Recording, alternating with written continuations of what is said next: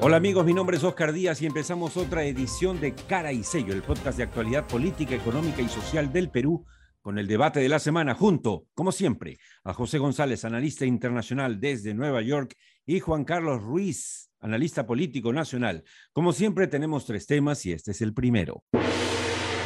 ¿Por qué no cae Castillo? Ojo, no es un deseo nuestro, es una pregunta que se hacen muchos peruanos casi el 75 por 76% de peruanos que en las encuestas de manera sostenida ya en los últimos meses dicen que este no es el presidente que lo representa. También es la pregunta que se hacen las eh, fuerzas eh, de, eh, de, políticas como Fuerza Popular, Renovación Popular, Avanza País de manera particular, un poquito por ahí APP y no hay respuesta. Una de las respuestas es que no hay los votos para la vacancia. Tan es así que ni siquiera se atreven a presentar la tercera moción de vacancia, a pesar de que hoy, hoy eh, eh, justamente ya se suman seis acusaciones o investigaciones eh, fiscales lideradas nada menos que por la fiscal de la, de la Nación, de quien hablaremos luego. Así es que Juan Carlos Ruiz y José González deben decirnos o tratar de responder esta pregunta, ¿por qué no cae Castillo? Yo me atrevería a decir que, que, acá hay explicaciones más sociológicas y más culturales, como casi, casi como el, el cuento este del sueño del pongo, ¿no? Este, tú lo decías y, lo comentábamos, esta, eh, Coqui, Coqui Bruce eh, hace esta alusión a, a que ahora, claro, si, las, si, las, si los grandes grupos de poder, entre comillas, los, las élites, ¿no? Blancas del país, antes robaban fortunas, ¿por qué no podemos robar nosotros ahora si llegó nuestro turno, ¿no? ¿Y por qué tenemos que irnos, ¿no? ¿Por qué tenemos que devolverle esa posibilidad a esas élites anteriores? Eh, y eso coincide con como cuando hacemos esa, esa revisión de las encuestas, por lo menos de los últimos seis meses, y nos damos cuenta que la tendencia de desaprobación y aprobación del presidente Castillo y del gobierno se mantiene sostenida, es decir, no es cierto, pues como nos venden muchos titulares que nos dicen que siguen caída libre y exageran cuando en realidad está una estabilidad, este, como si, como si eso fuese una nueva normalidad, ¿no? Como que hay un 25% de peruanos que acepta eso como algo normal y es más, se identifican con él y otro 30 o 40 que dice, bueno, pues ya, ¿qué vamos, qué vamos a hacer? ¿No? Es lo que toca, ¿no? Pero no hay una acción distinta, digamos, o no genera reacciones sociales que quieran convertir el sueño que tiene una élite Juan Carlos, y es que como, como dice, claro, y como dice en su artículo de hoy, este, el apoyo a Castillo, el artículo de Jorge Bruce en La República, eh, con el cual podemos eh, realmente eh, aquí coincidir, es que efectivamente tienen al frente, o sea, al frente como alternativa a un Castillo, a un, eh, a un Congreso altamente repudiado y que Correcto. se esmera en ser cada vez peor, porque a, a, lo que ya hemos visto, ¿no es cierto?, a, a, a, los ataques a la reforma política por parte del Congreso, a los ataques a la reforma universitaria, al, sabotea, al sabotaje, a la reforma del tránsito, se suma, por ejemplo, congresistas que violan en sus propias oficinas del Congreso de la República. Entonces, eh, el, el, el, jaloneo de Mari Carmen eh, Alba de la semana pasada, que es realmente inaceptable eh, en una democracia, entonces realmente la gente dice, bueno, ¿para qué salgo? Juan, José González, roba, ¿qué piensa desde Nueva York? Oscar, el roba pero hace obra se ha convertido hoy en ahora nos toca robar. Exacto. Y hay un intangible, en, en, la elección de Castillo hay un intangible muy claro, es decir, independientemente de, de, lo que representó en su momento la elección de Toledo como el primer eh, étnicamente eh, indígena, lo que llaman los, los, los canadienses, las, las, naciones primeras, pero que era urbanizado, educado fuera, el, gran intangible de la elección de Castillo, independientemente de su precariedad, su torpeza, su inutilidad, es que hace lo que aquí en Estados Unidos se llama romper el techo de cristal. Rompe con, una, con un techo cristal que una vez roto no se puede volver a pegar. Es decir, abre las puertas del poder en el Perú a quienes son la mayoría. Y es intangible, eh, independientemente de sus efectos o limitaciones, eh, es muy fuerte. Y por otro lado, lo que, lo que señalabas ayer en Tierra Adentro, Oscar, la economía en el Perú y los resultados corporativos siguen siendo importantes. Los niveles de empleo se han recuperado como en muchos otros países previos a la pandemia. Seguimos teniendo una cantidad de, problemas en la pospandemia, pero que existían antes de la pandemia, pero tienes una estabilidad económica, una inflación que siendo alta no es la más alta en la región, un crecimiento que es bastante positivo en el marco de lo que sucede en el resto del país. No sé por qué habría ¿sí? que cambiar las reglas de juego o por qué habría que salir a la calle y protestar para que salga el presidente, ¿por qué? ¿Y cómo así se darían las mismas condiciones que sacaron a Merino después de seis días de asumir la presidencia? Yo creo que la gente es más sensible y más inteligente de lo que parece y asumen la, la, la, precariedad del gobierno, su, su, más o menos inutilidad y como señala Juan Carlos, siendo sinceros, sin ser este, eh, cínicos, eh, las acusaciones contra Castillo eh, palidecen de cara a los, a los crímenes, delitos, faltas de los presidentes anteriores. Y por cada acusación, Oscar, yo creo que se devalúa. El, el, momento que estemos en la acusación 20, ya no, ya la acusación 20 vale menos que la 1, ya estamos en 6, o sea, y en 7 y en 8, cada vez valen menos y los montos, que de nuevo, vamos a ser sinceros y ser cínicos, siguen siendo menores de cara al tenor o, o tono de las acusaciones están saliendo, particularmente una fiscal que, como acabas de anunciar, eh, representa una circunstancia cada vez más delicada. Y de ahí, eso nos permite irnos al segundo tema. Fiscal de la Nación en acción.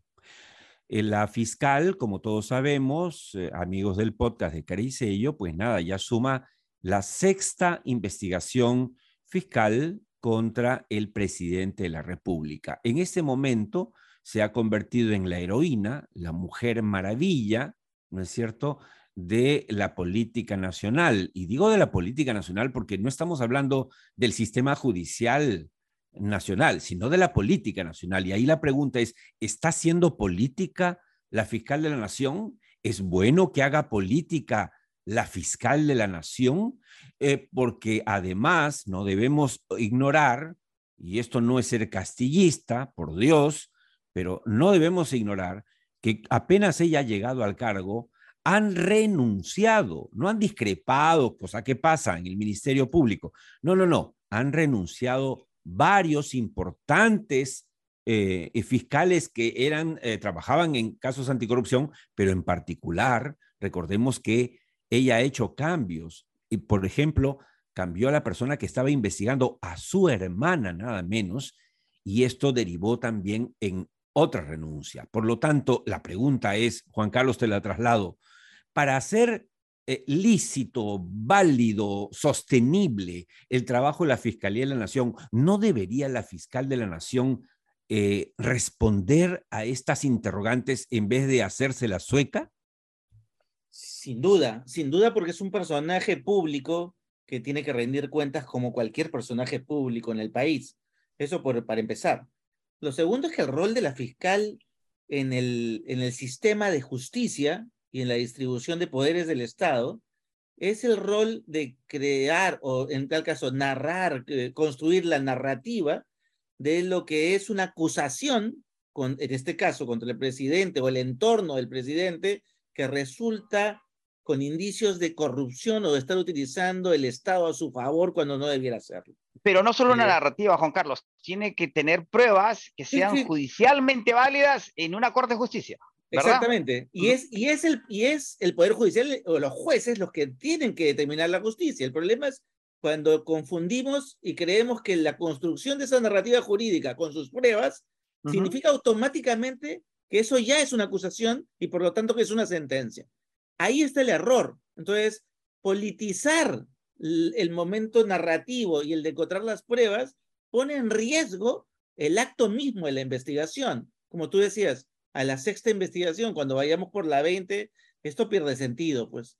Eh, pero, pero no olvidemos que esto se desata, y, y a estos análisis políticos, en una disputa por el poder. Evidentemente la fiscal está jugando un juego de poder en el cual el objetivo es demostrar que el presidente en funciones está utilizando los recursos del poder y, del Estado para poder obstaculizar la justicia que ella quiere que se dé en el, en el sistema de justicia. Y hay un riesgo. Esa pelea, esa pelea, digamos, es un juego político. Ahí, ahí sí se está haciendo política, evidentemente. Hablábamos. Y ahí, hay bandos, ¿no? Y hablábamos el otro día con José González eh, a propósito de eh, el mensaje que dio la fiscal de la nación rodeada de sus fiscales, ¿no? Cual presidente de la República, nos, nos recordaban mensajes del presidente Castillo, mensajes antes de PPK o mensajes del propio eh, Vizcarra, ¿no? Eh, donde salen al, eh, rodeado de, de, su gente para decir que no permitiremos, ¿no es cierto?, que,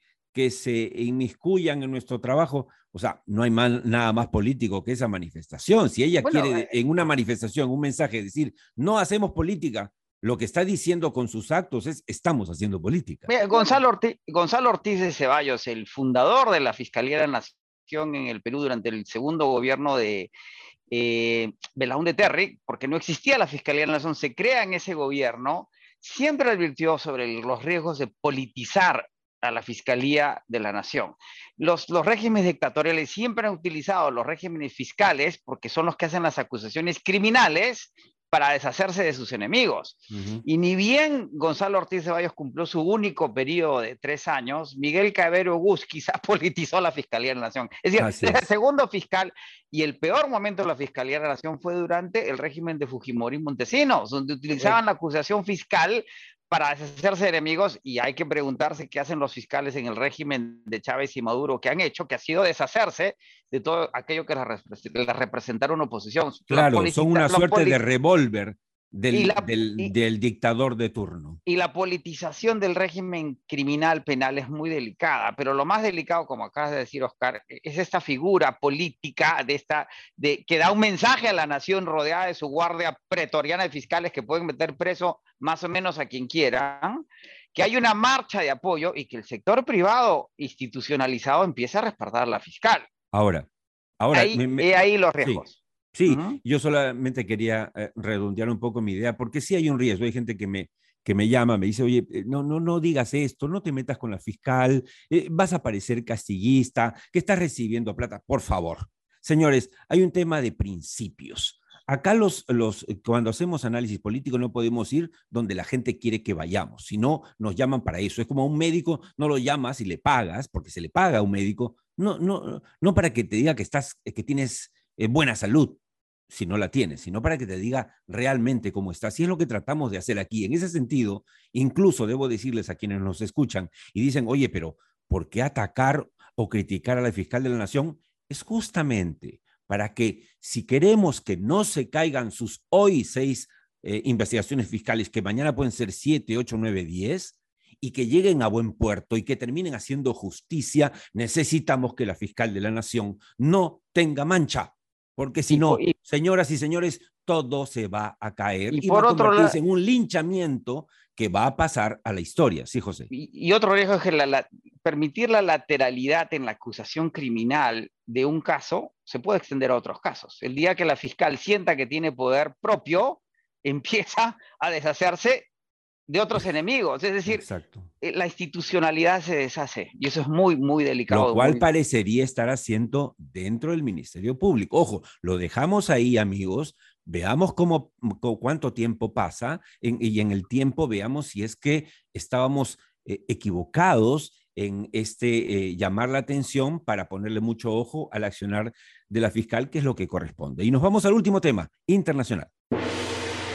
Adiós Mr. Trump parece que eh, empieza a sonar en los Estados Unidos, cuando todos creíamos que la salida de Trump era solo un accidente que amenazaba con volver ante la, edad avanzada de Biden, la falta de eh, preparación para sucederlo en la presidencia por parte de, su vicepresidenta eh, Kamala Harris, etcétera. resulta que felizmente las instituciones funcionan y entonces tenemos a un eh, Trump que está a punto de caer en una trampa jugando con su nombre, pero en este caso puesta por él mismo. ¿Quién mejor que José González para que nos aclare el tema? brevemente, eh, que nos quedamos sin tiempo, la noticia de la semana pasada y esta es el allanamiento de la residencia de Trump en Florida, Mar-a-Lago, en donde eh, la fiscalía, precisamente de los Estados Unidos, con una orden eh, judicial, encuentran documentos altamente secretos, algunos vinculados a la seguridad atómica del país, en unas cajas de cartón en el sótano de la residencia en Florida, lo cual eh, viola una serie de regulaciones a las cuales se podría acusar directamente al presidente. La gran discusión es cómo así, por primera vez en la historia de los Estados Unidos, se catea la casa de un expresidente, cómo así el presidente tenía esos documentos, el, presidente y sus acólitos más radicalizados del Partido Republicano, que cada vez son menos, tratan de defenderse diciendo que le sembraron las evidencias, que las cámaras lo demuestran, sin embargo, similar a lo que vemos en el Perú, no hay prueba de que, así sea.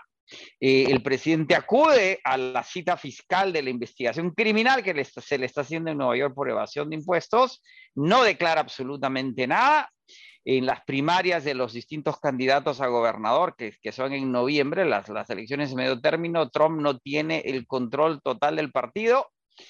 Eh, todavía faltan dos años para la elección del 24. No ha declarado que va a ser candidato eh, el, escenario en el corto plazo no es necesariamente el mejor para Trump, tampoco para Biden por, por, su edad y por la fragilidad aparente eh, que la misma representa. Podríamos estar, Oscar y Juan Carlos, de cara al 24 en una elección histórica en los Estados Unidos donde tendríamos candidatos nuevos y novedosos que finalmente resetearían el escenario político norteamericano. Dentro del reseteo mundial. Y con esto no podemos dejar eh, eh, terminar esta edición sin saludar a través de José González, además arequipeño de pura cepa, exportado a Nueva York, a todos los amigos de Arequipa, a mi madre, por supuesto, que es eh, arequipeña como debe ser, y, desearles lo mejor de lo mejor a esta linda gente. Y, el triunfo al el triunfo al el Ay, vamos, vamos por vamos a la cuarto de final, vamos al triunfo. Y con eso le decimos gracias a José González y Juan Carlos Ruiz por sus opiniones siempre bien informadas. Oscar Díaz les dice gracias también por acompañarnos en Cara y Sello, el podcast de actualidad política, económica y social del Perú. Recuerden que nos encontramos en cualquier momento en el YouTube o Spotify. Salvo, mejor opinión.